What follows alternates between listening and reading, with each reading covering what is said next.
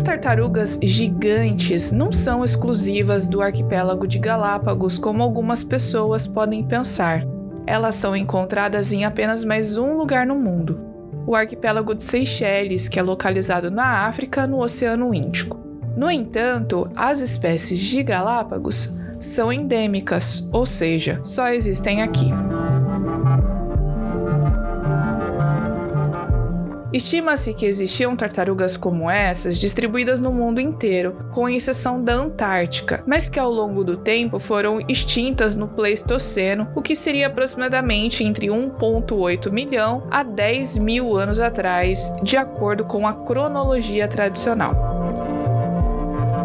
Elas são o maior herbívoro exotérmico do nosso planeta. No estado selvagem, essas tartarugas podem chegar a pesar até 300 quilos e viver até 100 anos, mas em cativeiro podem viver até mais, 170 anos. Sua carapaça, ou mais comumente chamado de casco, podem chegar até a um metro e meio de largura, esse tamanho avantajado chamou a atenção de Charles Darwin quando esteve nas ilhas no século XIX, quando comentou: esses animais podem crescer até tamanhos enormes. São tão grandes que precisam de seis homens para erguê-las do chão. Estima-se que existiam cerca de 15 espécies de tartarugas espalhadas em diversas ilhas do arquipélago. Atualmente, devido a diversos fatores, principalmente a caça, muito praticada até meados do século XX, e a introdução de espécies que não eram nativas, algumas espécies de tartarugas infelizmente foram extintas. Hoje, nós vamos falar sobre as tartarugas terrestres gigantes de Galápagos e descobrir a importância que elas têm para o ecossistema e o turismo na região. Meu nome é Maura Brandão e esse é o podcast Descobrindo Galápagos.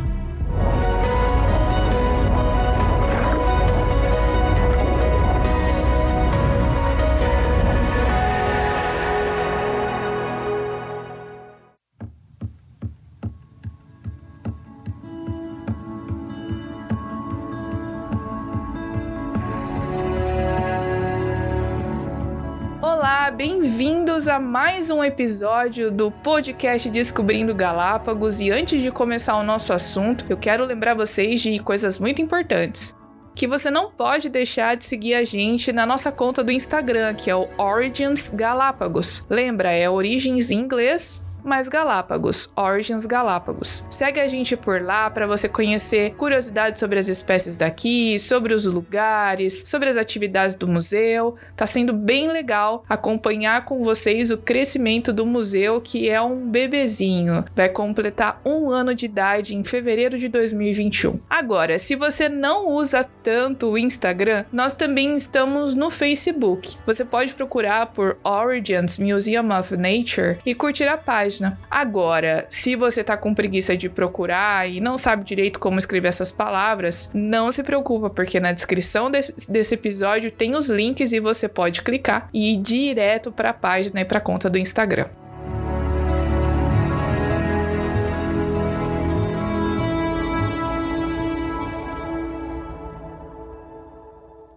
Bom, como você descobriu no primeiro episódio dessa temporada, Galápagos é um arquipélago que surgiu no meio do Oceano Pacífico por processos de vulcanismo. Existe um hotspot, um ponto quente aqui na região de Galápagos. Mas isso então nos faz perguntar: como as tartarugas terrestres gigantes de Galápagos chegaram aqui?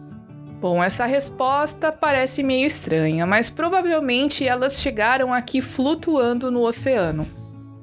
As tartarugas de Galápagos não são boas nadadoras. Elas não têm adaptações para nadar como as tartarugas marinhas, por exemplo, que têm as patas adaptadas na forma de remos. Então estima-se que elas foram trazidas por correntes marinhas flutuando, sempre mantendo a cabeça acima da água, esticando o pescoço. Esses animais, eles podem ficar meses sem beber água ou comer, porque eles armazenam grandes quantidades de gordura e água no seu corpo. Justamente por isso, seria possível sobreviver tanto tempo sendo levada por correntes a distâncias muito grandes, podendo chegar até as ilhas. Imagina-se que provavelmente uma fêmea grávida chegou por aqui. E nós sabemos também que existem correntes de água que passam pela costa do Equador e que vêm para cá. São correntes fortes também que existem entre as ilhas.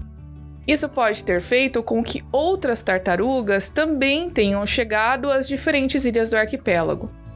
Também na época das navegações, a partir do século XVI, em 1535, quando os espanhóis começaram a colonizar as ilhas, alguns piratas acabavam intercambiando tartarugas de uma ilha para outra. Sabe-se desses detalhes dos movimentos e dessas espécies não só por relatos da época, mas também por estudos genéticos, sendo possível assim determinar o fluxo gênico dos indivíduos e o movimento deles entre as ilhas. Estima-se também que o fato dessas tartarugas serem gigantes seja anterior à chegada delas aqui nas ilhas. Ou seja, as primeiras tartarugas que chegaram aqui já eram gigantes e elas não se tornaram gigantes aqui por processos de especiação, justamente por estarem isoladas aqui nas ilhas do arquipélago. Algo interessante de se observar nessas tartarugas é a diferença entre a carapaça de uma espécie para outra. Isso é fácil de ver. Algumas tartarugas apresentam a carapaça mais redonda, como se fosse uma cúpula.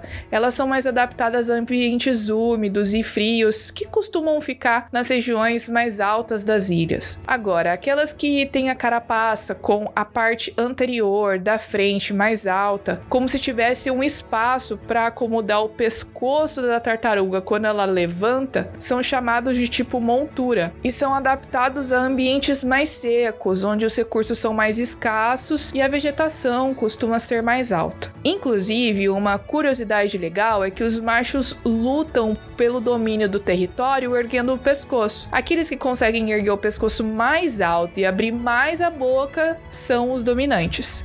Outra característica dessas tartarugas é que os machos são maiores que as fêmeas e eles possuem uma adaptação no plastrão, que é a parte de baixo da tartaruga e é uma concavidade para facilitar o acasalamento com a fêmea, quando o macho vai subir em cima da fêmea para poder fertilizá-la. Como dito no início do episódio, as tartarugas são animais ectotérmicos, ou também chamados de pecilotérmicos, é a mesma coisa. Isso significa que elas não conseguem produzir calor para manter a sua temperatura corporal constante. Por isso, é comum vê-las tomando sol pela manhã para que tenham energia suficiente para ficarem ativas pelas próximas 8 ou 9 horas. Elas também podem ser vistas em poças de lama ou lagoas que são formadas pelas chuvas, que além de ajudá-las na manutenção da temperatura corporal, também as ajuda a se livrar de parasitas e mosquitos que podem vir até o corpo delas. As fêmeas têm um comportamento interessante na reprodução. Após elas serem fertilizadas pelos machos, elas podem fazer deslocamentos de muitos quilômetros para a área da costa para realizarem a nidificação nas areias da praia. Elas escavam buracos de até 30 metros de profundidade e fazem a postura dos ovos, que tem o tamanho de uma bola de tênis ou uma bola de bilhar. Cada fêmea pode colocar até 16 ovos, que podem levar de 4 a 8 meses para a saída do filhote. O calor pode influenciar também no período da incubação, fazendo com que os filhotes possam sair antes dos ovos, antes dos oito meses. Mas até saírem dos buracos, escavando areia para chegar até a superfície, pode demorar alguns dias e infelizmente algumas tartaruguinhas não conseguem realizar esse processo e acabam ficando soterradas e morrendo embaixo da areia. Outra coisa interessante também é que o sexo desses animais é determinado pela temperatura da areia em que os ovos estão. Por exemplo, ovos que estão numa temperatura de mais ou menos 29,5 graus Celsius podem produzir fêmeas em uma temperatura de 28 graus Celsius pode produzir machos. E essa característica é muito importante, principalmente para a realização dos projetos de conservação que vão ser comentados daqui a pouquinho nesse mesmo episódio. É importante destacar o papel ecológico desses animais para Galápagos. As tartarugas terrestres desempenham um papel muito importante, porque contribuem para a dispersão das sementes das plantas da região. Como elas são herbívoras, elas se alimentam de plantas, frutas e acabam eliminando as sementes em lugares diferentes, porque essas sementes acabam passando direto pelo sistema digestório das tartarugas. Esse processo é importante porque os ácidos estomacais acabam retirando a capa mais resistente das sementes, o que ajuda na germinação e a saída do estado de dormência. Esse processo é essencial para aumentar a diversidade e também manter a população das plantas aqui da região. Além disso, as tartarugas atuam como verdadeiras jardineiras, porque elas mantêm a quantidade e a altura das plantas nas condições corretas para sua própria alimentação e para a alimentação de outros animais também. Outro aspecto é que as tartarugas mantêm uma relação ecológica de mutualismo com algumas espécies de pássaros. Em alguns momentos, é interessante notar que elas podem ficar imóveis com o pescoço esticado, sinalizando para que as aves possam pousar em seu pescoço e se alimentar dos seus carrapatos. As tartarugas não possuem predadores naturais quando estão na fase adulta, mas os seus ovos e os seus filhotes podem ser predados por porcos, ratos, cachorros selvagens e formigas vermelhas. O falcão de Galápagos também pode se alimentar dos filhotes, inclusive esse fato foi até relatado por Charles Darwin.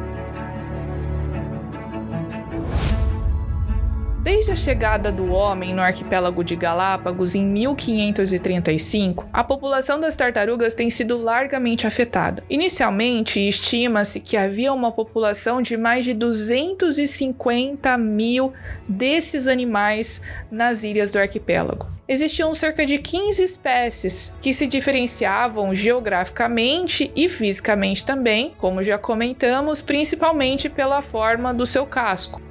Infelizmente, cerca de três dessas espécies foram extintas. Mas a pergunta que não quer calar: de que forma o homem teve impacto e relação com a extinção dessas espécies. No início, as tartarugas foram intensamente caçadas por piratas, baleeiros, caçadores de focas que se alimentavam delas. Como elas são muito resistentes, justamente pelo fato de poderem ficar muito tempo sem comer e beber água, eram certeza de carne fresca nas longas viagens de navios que eles faziam pelos oceanos. Os habitantes daqui também se alimentavam delas, já que havia uma crença de que comer a sua carne daria longevidade, da mesma forma que as tartarugas também são longevas. A introdução de espécies nas ilhas, justamente trazidas pelos colonos, também prejudicaram a sobrevivência desses animais. Animais como ratos, cabras, cachorros e porcos que se alimentam dos ovos dessas tartarugas e também destroem seu habitat são os principais vilões desses animais. Expedições científicas também pegavam espécimes para os seus museus, levavam tartarugas vivas para zoológicos e negociantes do continente também vinham a Galápagos justamente para extrair óleo desses animais. É importante lembrar que ah, no século passado o óleo de baleia também era usado, por exemplo, para iluminação nas casas. Então, nesse caso, as tartarugas também eram fonte de extração de óleo para esse tipo de atividade.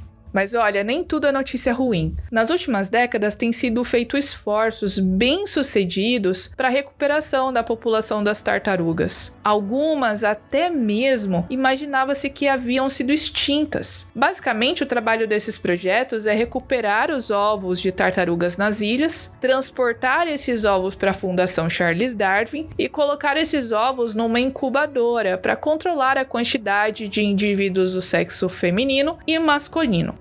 Normalmente, a proporção de indivíduos fêmeas é de dois terços e de macho, um terço. Após a eclosão, os filhotes então são mantidos em cativeiro, alimentados, até a idade de dois anos, quando aí são reintroduzidos nas suas ilhas de origem. Há também alguns esforços numa área que tem crescido muito nos últimos anos, que é a desextinção. Desextinção nada mais é do que uma tentativa de recuperar espécies que já foram extintas. É um programa seletivo para ressuscitar entre aspas, espécies que não, já não existem mais. Explico. O objetivo é buscar tartarugas geneticamente parecidas com espécies, por exemplo, da ilha de Floreana, e realizar cruzamentos seletivos para tentar alcançar a espécie que não existe mais. Eles conhecem o perfil genético da espécie extinta através de amostras de tecidos de peles e ossos de animais que estão empalhados em museus. Geneticamente, é possível estabelecer o parentesco entre essas espécies e combinarem, então, pares que são geneticamente parecidos com a espécie que foi extinta.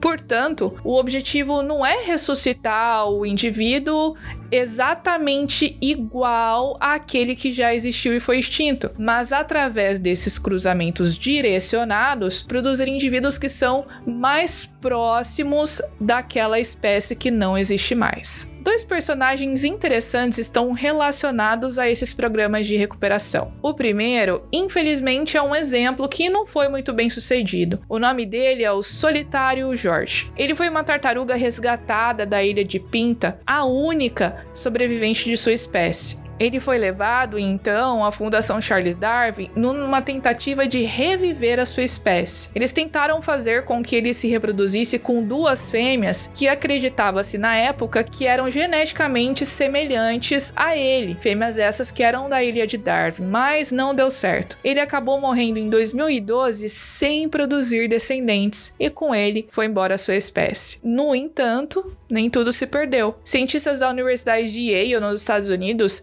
têm estudado o genoma do solitário George para descobrir informações básicas como envelhecimento e longevidade, para então poder extrapolar essas condições e informações para os seres humanos. Mas esse trabalho já é outra história. A segunda história é a do Diego. Na década de 1930, o Diego foi levado para o zoológico de São Francisco, mas na década de 70 ele foi trazido de volta a Galápagos juntamente com mais 14 tartarugas para iniciar um programa de reprodução e repovoação dessas tartarugas. As 15 juntas, então, foram chave para o processo de salvação da espécie a população aumentou até alcançar 2 mil indivíduos e cerca de 1.800 delas já foram devolvidas à ilha de Espanhola.